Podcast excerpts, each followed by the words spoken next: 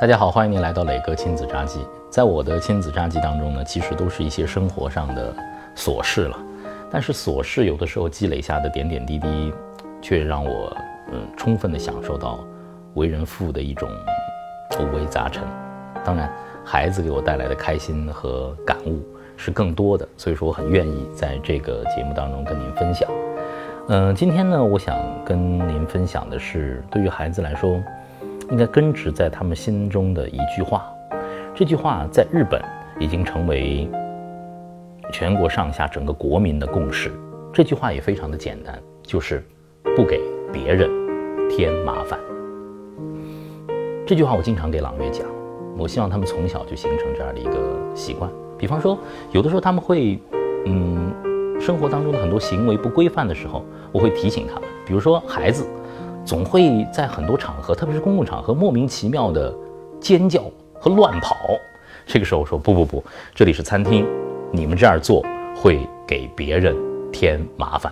不要在餐厅里尖叫、乱跑，不要在爸爸的车里尖叫，不要在家里尖叫，这样会给别人添麻烦。有时候他们也会问爸爸，为什么上电梯的时候要先下来，我们才能上去啊？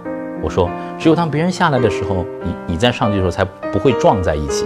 如果我们抢着要进去的话，是不是会撞在一起？我们给别人添了麻烦呀。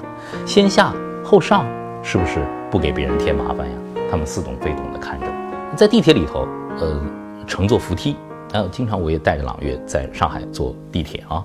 嗯，一开始我我们还有左行右立的这个规矩，他们也会问我爸爸为什么。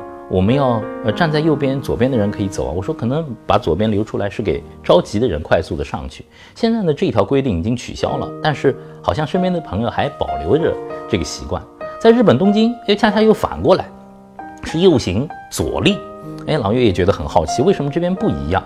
但是他们渐渐的理解，留出那条通道是为了给着急的朋友，不给别人添麻烦。在家里也是。孩子啊，经常会在家里做一些很无厘头的事情。比方说，朗月对鸡蛋这件事情，他们一直非常非常的好奇。有一次，在家里头，把冰箱里的五个鸡蛋全部啪啪啪啪啪全部砸碎了，家里人都很抓狂，他到底要干什么？弄得一地全是鸡蛋。当妈妈和外婆要发火的时候，我说我来，我来，我去沟通一下。我问他，我们为为什么？你们要把鸡蛋都砸碎？他说：“我想看看里面到底是什么，有没有小鸡。”我就明白他们为什么，他们因为好奇，所以要去看这件事情。那么我告诉他，我又拿了一只鸡蛋，拿了一只碗，打破之后给他看，我说：“这是鸡的一只蛋，只有在合适的情况下，有母鸡妈妈的时候，它才可以变成小鸡。现在它不是小鸡。”那么把这件事情给他讲清楚，解除他的这种好奇，我们应该怎么样来打破一只鸡蛋？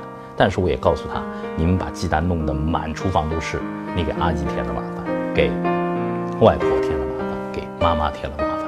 从那以后，他们再也不到冰箱里去拿鸡蛋，把它打破了。看来孩子是能够听懂的。对于卫生间里的马桶，这两个孩子也是无比的好奇。他们小的时候会想把手伸进去把水撩出来，还想把头伸进去喝一口，这样无厘头的事情都有。我告诉他，马桶是用来上厕所的，虽然马桶看上去很干净，但里头还是有细菌。如果你把手伸出去弄得到处都是水，你甚至喝一口生病了，都会给爸爸妈妈添麻烦，给家里人添麻烦，给所有人添麻烦。当他们听见给别人添麻烦的时候，我觉得。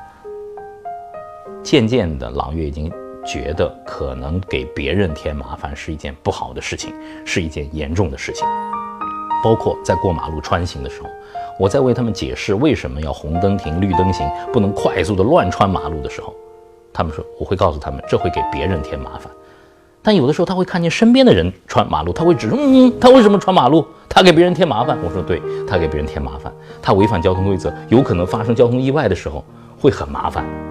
他给开车的人添了麻烦，他给骑车的人添了麻烦。这句话如果成为我们家庭生活当中的一个口头的警示语的话，那么我想，孩子会从小养成这样的习惯，特别是在公共空间不给别人添麻烦，是未来公民的一个基本的素养。您在家里会更多的和孩子说这句话吗？不给别人添麻烦，会成为我们生活中的习惯吗？会成为您的孩子生活中的习惯吗？磊哥期待着您的家庭故事，好吗？我们下次磊哥亲子扎记再见。